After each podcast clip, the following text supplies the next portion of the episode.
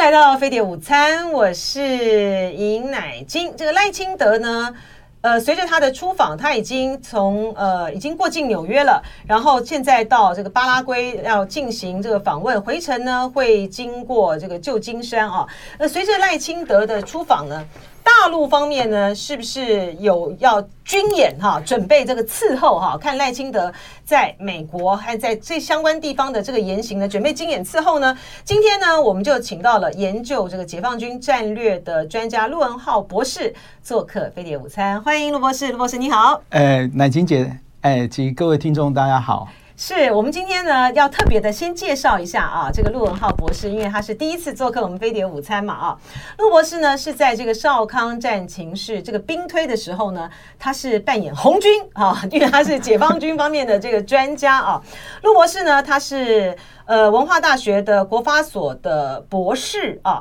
然后呢是淡江的战略所的硕士啊，他目前呢是担任这个中华经略国防协会的研究员，中华战略协会的副研究员，还有陈守仁孙学研究中心的助理研究员啊，就是解放军的解放军的战略专家了哈。非常欢迎这个呃陆博士呢，今天到这个飞碟午餐来跟我们分析啊赖清德这一次的。整体的过境美国以及访问巴拉圭的这个行程呢，大陆方面呢，是不是真的是会有这个军演来伺候呢？我们首先哈，先来回看一下哈，呃，就在这个赖清德呢还没有要出访之前的时候啊，呃，他因为他是十二号到十八号到到这个巴拉圭嘛啊，那共军呢就在十二号到十四号在我们的东海海域进行了军演，这个军演到底是不是冲着赖清德的出访而来？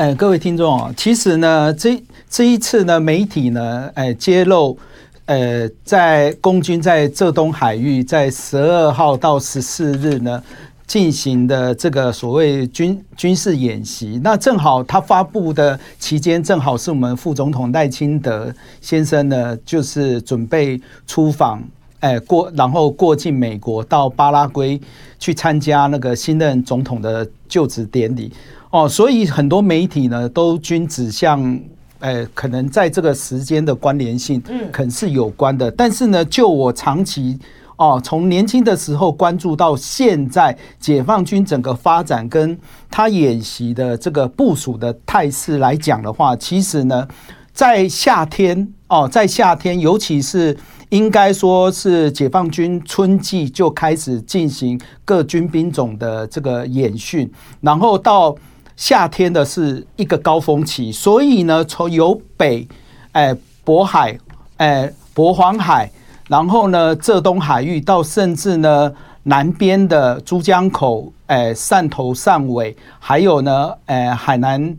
榆林跟北部湾呢，其实一连串。哦，都在进行各项的军事任务跟训练，甚至实弹射击。嗯嗯。所以呢，整个夏季呢是解放军他演习的频繁时间。那呢，我们从嘿，嗯，我们从这个我们看可以看到哈，这个陆博士呢准备的这个呃图里面啊，PowerPoint 我们就可以清楚的看到。八月十二号到十四号，你把它的这个经纬度标出来了嘛？啊，对，在这个四点的连线的这个水域，其实就是在上海啊上面的这一小这一块的这个地方，它所举行的就是在这一次东海海域的浙东的这个演习，是不是？你就说这个东西？他他跟他跟这个是夏季军演的一个常常态，所以这跟那个呃赖清德出访无关。对，为什么？他他是没有关系的，因为如果说就地理位置跟时间上来讲的话，以往浙东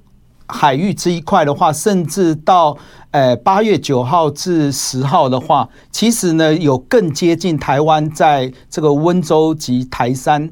哎，沿海一带的军事演习哦，真的吗？对，什么？是是哪哪哪几块？哎，就是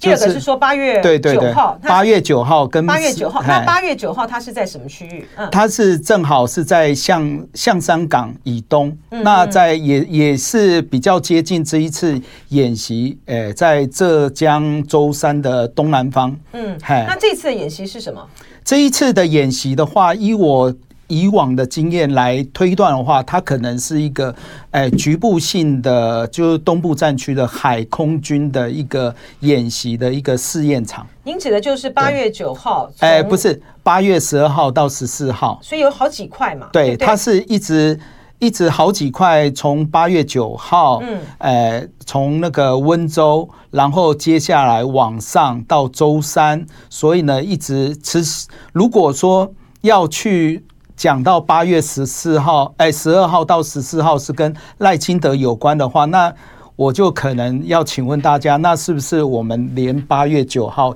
也也要算？所以说，呃，您讲说从这个浙江啊，呃，浙江温州以北到浙江舟山，所以它有从八月九号的下午六点钟，一直到八月十一号的六点钟。在舟山的东南，它的这个有四千一百九十九平方公里，它有一个军事演习。对，啊，这是第一块。对，第二块是八月十号到呃九点啊，到下午一点钟，在浙江的象山港以东到东南，这个是有三百六十七平方公里的地方，也有一块演习。对，然后八月十号的早上九点到呃晚上的九点啊，在象山港的东南，这个是四百二十平方公里。都实施实弹演习，对，实弹射击，实弹射击演习。然后八月十号的十二点到四点钟，这一块范围似乎是比较长的。这个是哪一块？嗯，这一这一块的话，哈，它是从八月十号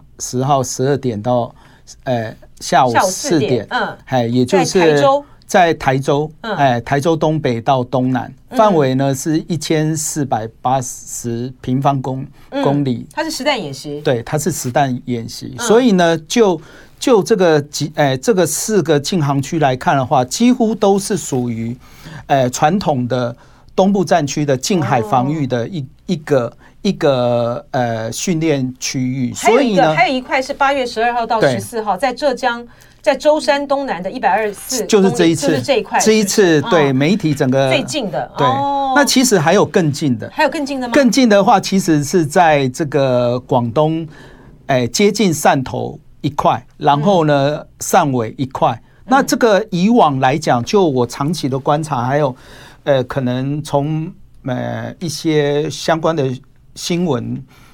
去推断的话，它其实是一个两栖海训的一个演习的一个区域。嗯，因为以往早先来讲的话，是在呃福建的东山岛。嗯，那但是呢，呃，这十几年来，我就发现没有媒体或任何国、任何大陆的讯息方面在东山岛有做演习，反而是往南部汕头或者是汕尾。为什么他为什么要在汕头汕尾这边移动？他的目的在哪？呃，汕头汕尾哈，其实就南部战区来讲的话，它是一个两栖的登陆的一个演演训场。嗯，嘿，那你你如果说他是不是对啊？如果他是不是对台有有有什么样的举措的话，其实这个如果他没有呃舰船登陆舰，他没有动向的话，其实它只是一个传统性的。呃，南部战区的年度例行性的一个演习，就跟这一次这这呃周山东南方的对对对对这个。对海空演演演训的一个禁航区来讲的话，它其实都是呃年度性东部战区的例行性演习，所以呢，我们国人不需要这个随着媒体啊在那里担心跟害怕，对。这个。嗯，这相对的意思是不是赖清德也没那么重要哈？呃，这 这这个我就我我就不知道说是不是重要了，因为我觉得就是两岸兵凶搞到兵凶战危哦，其实是我们这种国人啊，甚至我们两边啊，大家都不想见见到的一件事。它有两种可能性啦，一种可能性是说，呃，第一个赖清德这次的出访。相对来讲呢，没有这么的重要哈。第二个是说，是因为呢，美国呢在这一段时间以来哈，对于赖清德的访美的呃规格、接待规格等等哈，呃，也就发出了不断的哈，透过正式的和非正式的管道呢，要他这个降温哈。所以呢，嗯，大陆呢，也就是在这个呃十二号到十四号的在东海海域的这个演习，它也就变成是它的例行性演习的一环，而不是针对的台湾而来哈。但是呢，这个陆博士呢有呃发现另外一个，就是说，在这个这在这个东海海域进行的十二号到十四。十四号的军演，它虽然说是它的这个所谓的近海防御的战略中的一环啊，可是呢，它很有可能跟最近的呃共军的两次的啊，不呃日本跟意大利空军的演习演训以及日法空军演习有关，这是什么意思？嗯，因为其实哈，嗯，大家如果说对军军事方面的。呃，这个演演习啊，或者是军事方面的一些动态，非有有兴趣的一些观众哈，你会发现，就是说，解放军在演习前或演习后，其实呢，跟外军，也就是日本或美日军事同盟演习的话，它会变成有一种很微妙的一种一种时间差。有时候呢，是解放军先，解放军演习完了之后，就换美。美日军事同盟，或者是日本跟其他国家，那尤其呢是这这几年，我观察到日本，呃，日日本的这个防卫省呢，很奇怪，一直一直把北呃这个欧洲的北约北约国家哦，就是北大西洋公约组织的这些国家拉到亚太，拉到亚太来进行联合军演。也就是呢，解放军在这一次呢，十二号到十四号演习前，正好是日法空军，哎，七月二十六号到二十九号在宫崎县的新田园基地进行空军的联合训练。嗯，然后接下来呢，八月呃二号到呃不知道十号还是十一号，嗯，正好呢是日本跟意大利的空军在。这个石川县的小松基地哦，对，所以如果大家去看这个这个时间差的那种那种话，会觉得哎，这个是蛮蛮有趣的一个现象。而且以往来讲的话，呃，我不知道各位听众有没有印象到去年的时候，呃，甚至美国跟英国，甚至日本。连英国的航母都跑到西太平洋来进行联合演习，那时候呢，中国大陆的海军也做了很大的反应。嗯，对。所以说，呃，你的研判就是，共军这个十二号到十四号在东海海域进行的这个演习，第一个和赖清德的出访没有直接关联，哈，呃，而是他们在执行他们的近海防卫的战略，而他反而有可能跟。呃，日法空军在宫崎县的新田园基地的演演训，哈，以及日裔空军在石川县的小松基地演训，搞不好这个关联性还比较强一点。对，是比较强，因为这是我这几年。这我请教一下哈，这个他这样子的一个针对性的这个连接，是因为跟这次在东海的这个演训的什么样的一个规模有关，所以让你觉得说可能跟这个有关，是地理地理位置的接近，是不是？地缘上的。接近时间差的接近，嗯，还有呢，这几年，呃，可能大家都知道中俄，嗯，空军，呃，战，呃，战略，呃，空中战略巡航任务，然后这一次中俄海上联演非常有关，因为彼此呢都在所谓的，呃，上一个世纪冷战的时候，第一岛链进行所谓的拉扯，嗯嗯，一推一进。一推一进，彼此都在争这个所谓的第一岛链。是，我们来继续请教这个陆文浩博士哈。呃，陆文浩博士呢，现在要让我们看的啊，一个就是说，解放军的这个军机还有这个军舰对台湾的行动，的确是和赖清德的言行是有关的。怎么讲？嗯，哎，各位听众啊，就是可能大家都忘记到，呃，在二零一八年的时候呢，那时候时任。当时任职行政院院院长的赖清德先生呢，他在四月三号呢就答复，哎，立法委员说他是一个务实的台台独工作者。哦，所以那时候呢，真的是国内甚至大陆，尤其大陆方面呢，哦，真是跳脚。然后随后呢，在差不多诶四四月中旬后呢，日本防卫省。哦，日呃，日本防卫厅的统合幕僚监部就连续发布所谓的呃，共军的这个轰六机机群哦，频繁的往来台湾东部进行绕台的举措，然后最后呢，解放军就直接讲，哎，解放解放军还有那个外交部跟国台办，这就是针对台独分子。嗯，所以说这个您您展示您出示的这个图，就表示说，在他的从四月五号开始，因为他是四月三号不是四月五号，他的这个动作是四月三号答复的之后，他就从四月中旬。对，开始到五月，到五月，对，就等于是说绕台湾，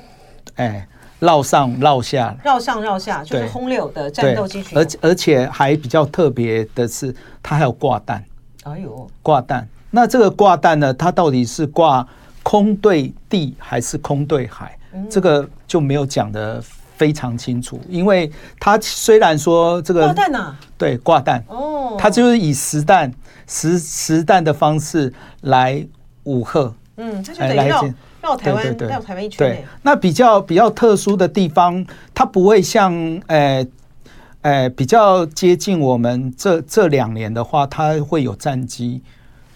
诶、呃，伴随着轰六机出航。嗯嗯嗯、它只是呢，就是，诶、呃，这个战机呢到浙东或者是到台湾东南，它就折返。然后折返呢，就是轰六机群呢，就伴随着所谓的电子干扰机啊、通讯对抗机啊，哎，就是伴着这个轰六机哦，轰六机群两架的轰六机群呢，进行呃绕东部空域下或上，哎，做做一个兵力展示，说我已经知道你做这个，但是如果你继续再做的话，啊，再继续讲，我是。你是台独工，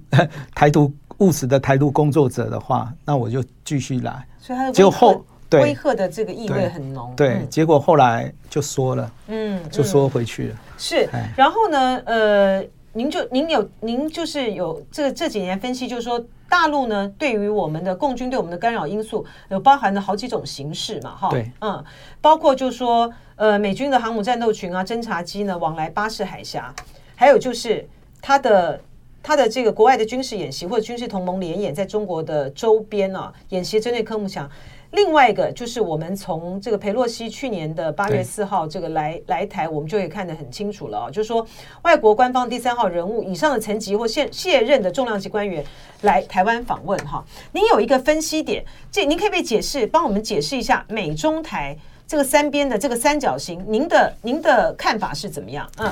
呃，我我先讲左，呃，就是左边那一块，就是针对美航母战斗群或侦侦察机呢来往巴士海峡。一般呢，就是很多媒体可能会稍微有偏颇的，就是说，哎，怎么会台湾，呃，台湾西南会有突然一大堆共共机进行的联合火力打击？哦，大部分呢，可能媒体都会警警报于这个联合战备警巡，其实它有分各种机群的搭配或怎样呈现不同的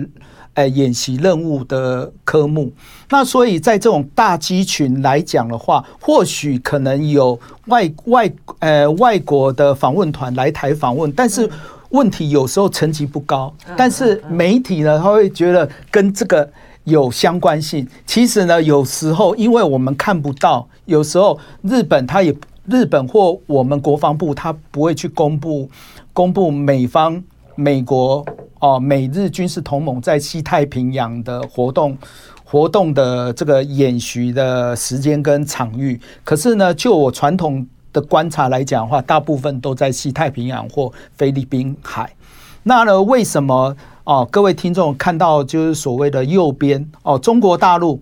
跟美美国跟台湾的三边关系，哎，下面的那个红线，当台美所谓的大中国大陆所讲的台美构联，然后我们台湾以美谋独的这种情势下，你已经触触及到中国大陆的一个中国的底线的时候，它就会怎样？以往在早期。中国大陆的呃军事力量不强的话，它就是直接针对台湾。可是呢，现在中国的军事力量已经强大到连美国哦，在去年裴洛西要访台之后，哦访台前，雷根号听说要呃接近台湾，可是呢，他却怕到两年前那个那个中国大陆在这浙东海域跟新疆发射了两两枚的远程弹道飞弹，军精准的打击到西沙的海上目标，他就吓到。嗯嗯。所以呢，去年我们会发现雷根号。他并不敢直接接近台湾，所以在这这这种的情况之下呢，在现在来讲的话，如果有这种举措的话，为什么打大压小？他直接针对美国，嗯，那美国就会降低我们的外交成绩，或者是希望我们能够低调一点，低调一点，嗯。这也就是长期以来我一直投书的原因，就是说我们外交空间已经很艰难了，但是呢，我们需要我们做任何事情跟美国或对外，我们先可不可以先稍微低调一点，等到事后我们再来公布，我们再来看看对方他。大陆他可不可以接受？嗯，那这就不符合那个，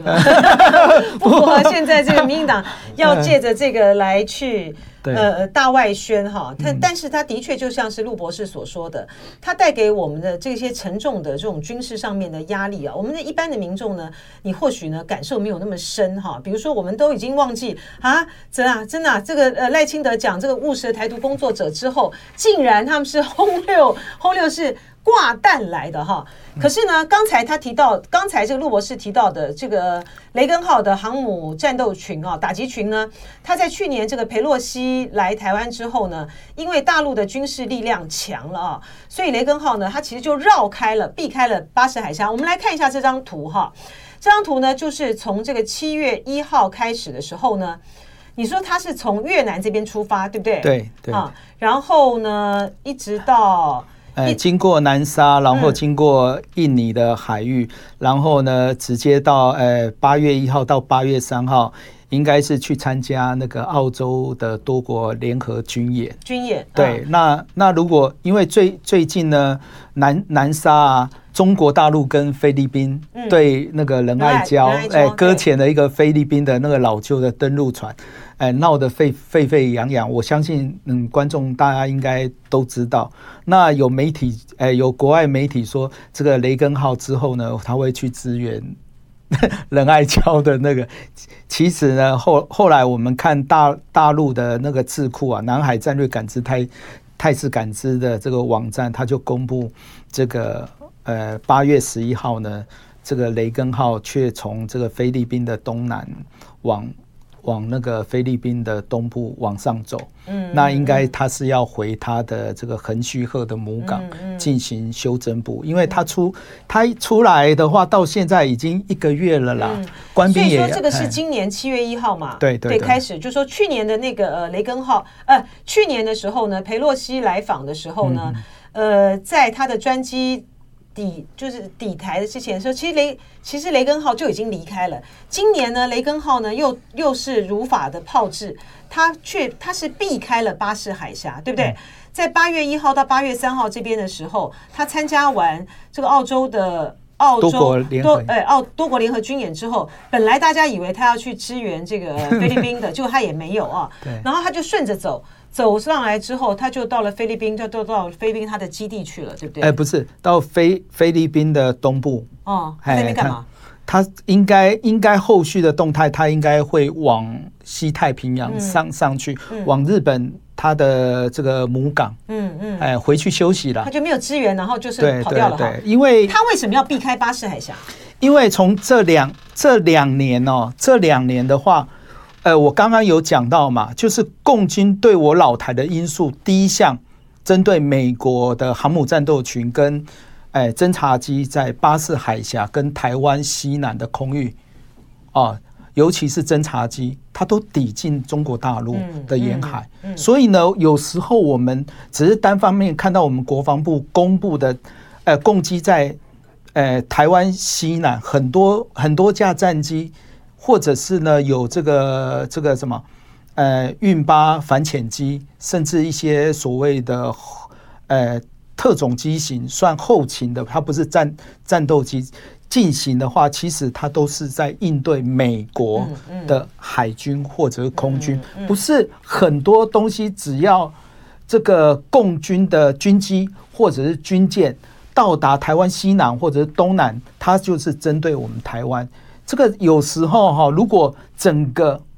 呃我们台湾、日本、大陆整个完全把你你所收集到的东西，把它全部公布出来，但是当然不可能啊。就是说，如果完整的呈现的话，一个战场的一个态势出来的话，我相信不用说。我我我这一方面对军事有兴趣，像一般人乃心姐，你一看那个态势部署非常完整哦，巴士海峡、台湾西南啊，有中国的军机、呃军机军舰，有美国的军机军军舰，有台湾的军机军舰，在这一块海域，你大概就知道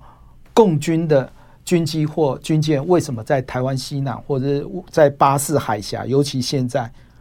大陆的军舰守住在巴士海峡进出口这一块干嘛？他就是要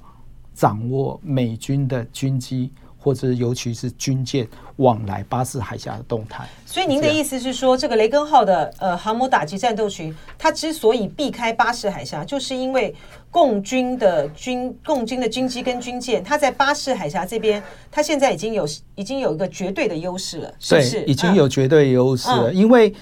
呃，尤其呢是在这两年来讲的话，它只要有呃轰六机群，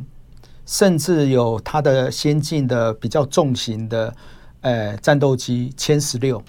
甚至呢它歼十六还有电子干扰机的机型，嗯，它可以媲美美国的这个呃电子干扰机，嗯，所以在这一块来讲的话，轰六机。它频密的走这一块，其实它已经已经有很频繁的进行对航母的打军打打击的这个优势，因为呢，因为就是说它出来的话都是模拟对航母的打击，所以呢也相对的，我认为美国他也担心会。这个升高两两边彼此的冲突了，对对对，所以他就避开了，他就也也就避开了。所以呢，在在今年的话，大家比较，我认为比较少看到，嗯，他大批的，尤其呢是以轰六机群为主力，哎，经从这个台湾的西南，经巴士海峡往。往那个台湾的东南，也就是进入这个西太平洋之后呢，折返，嗯，折返，因为它有时候，它那个我们我我们的那个看的那个指向性哦，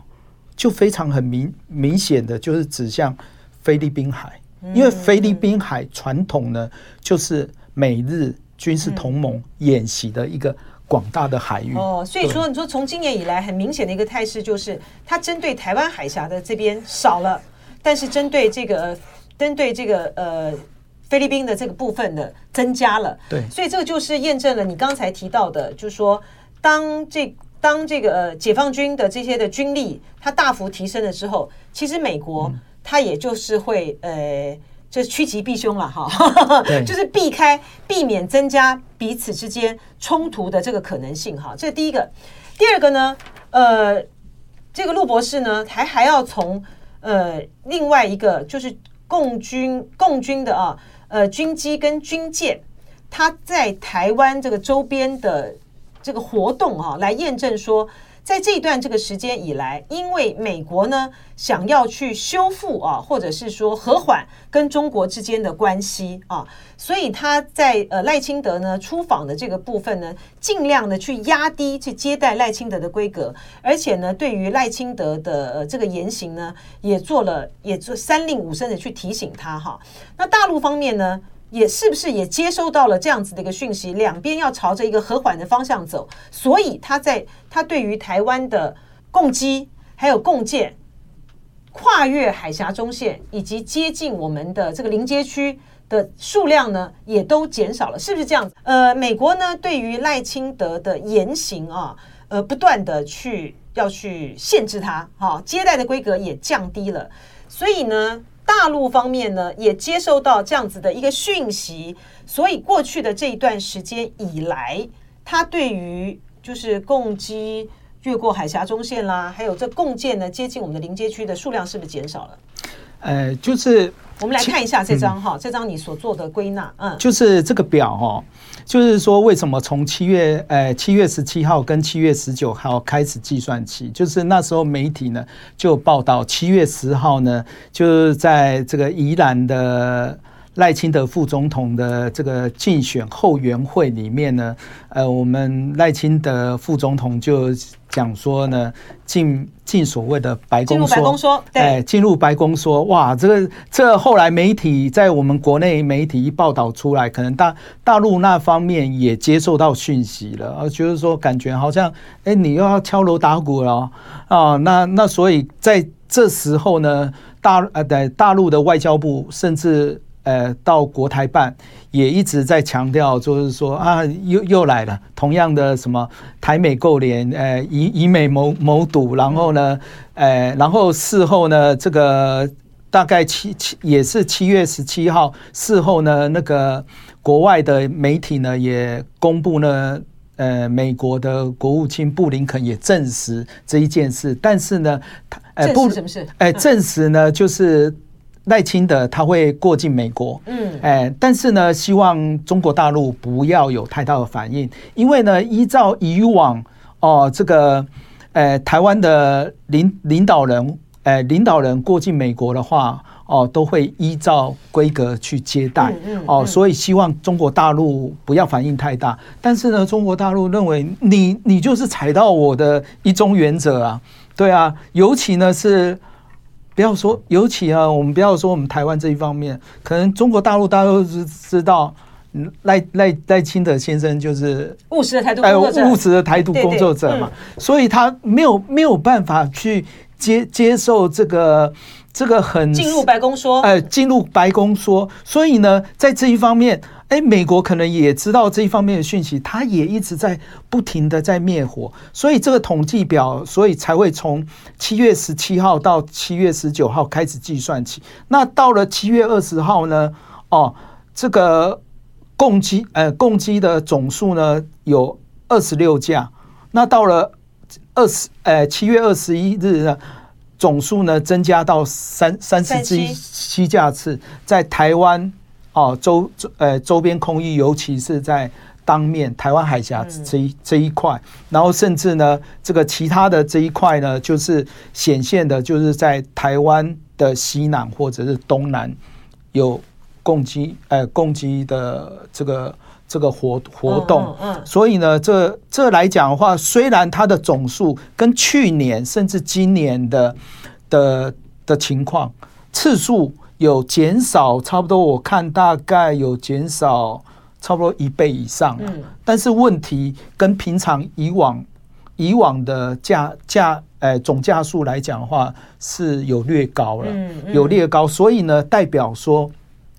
呃解放军他以往会先讲而后动，但但是呢从今年四月份起，他是哎动。动跟讲一起并行，所以我比较担心说，如果这种情况继续下下去来讲的话，以后解放军的动作是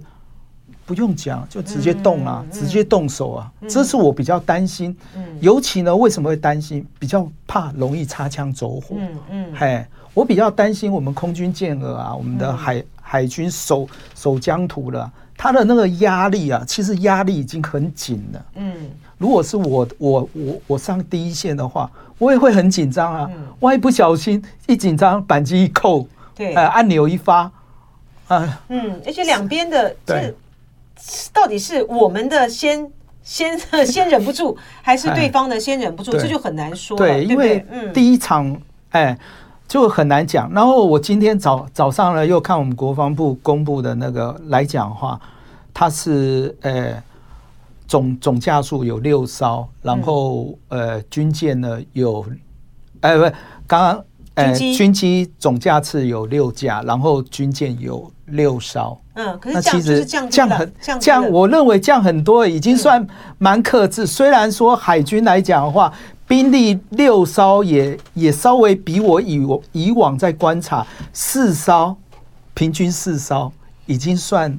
算是已经在周边部部署的比较稳定性，六艘有可能稍微多了一点点，可是呢，六艘我觉得我以我来讲，我觉得还可以接受，还可以接受，我还可以接受。它降低的原因是什么？降低的原因哦，其实反而赖清德人出去了之后呢，他反而降低了，是不是？就是美中美之间的。呃，就是美国去压制这个赖清德，然后大陆方面呢，也就降低了对台海周边的这种威胁性。我认为也不能说压制啦，就是说，我觉得你说不能说，你说不能说压制赖清德啊？哎，对对对，我是觉得就是说，嗯，就是说，呃，大家都在克制啊，嗯，美方也在克制啊，我们我们台湾这一边也在克制啊，因为本身总统府一，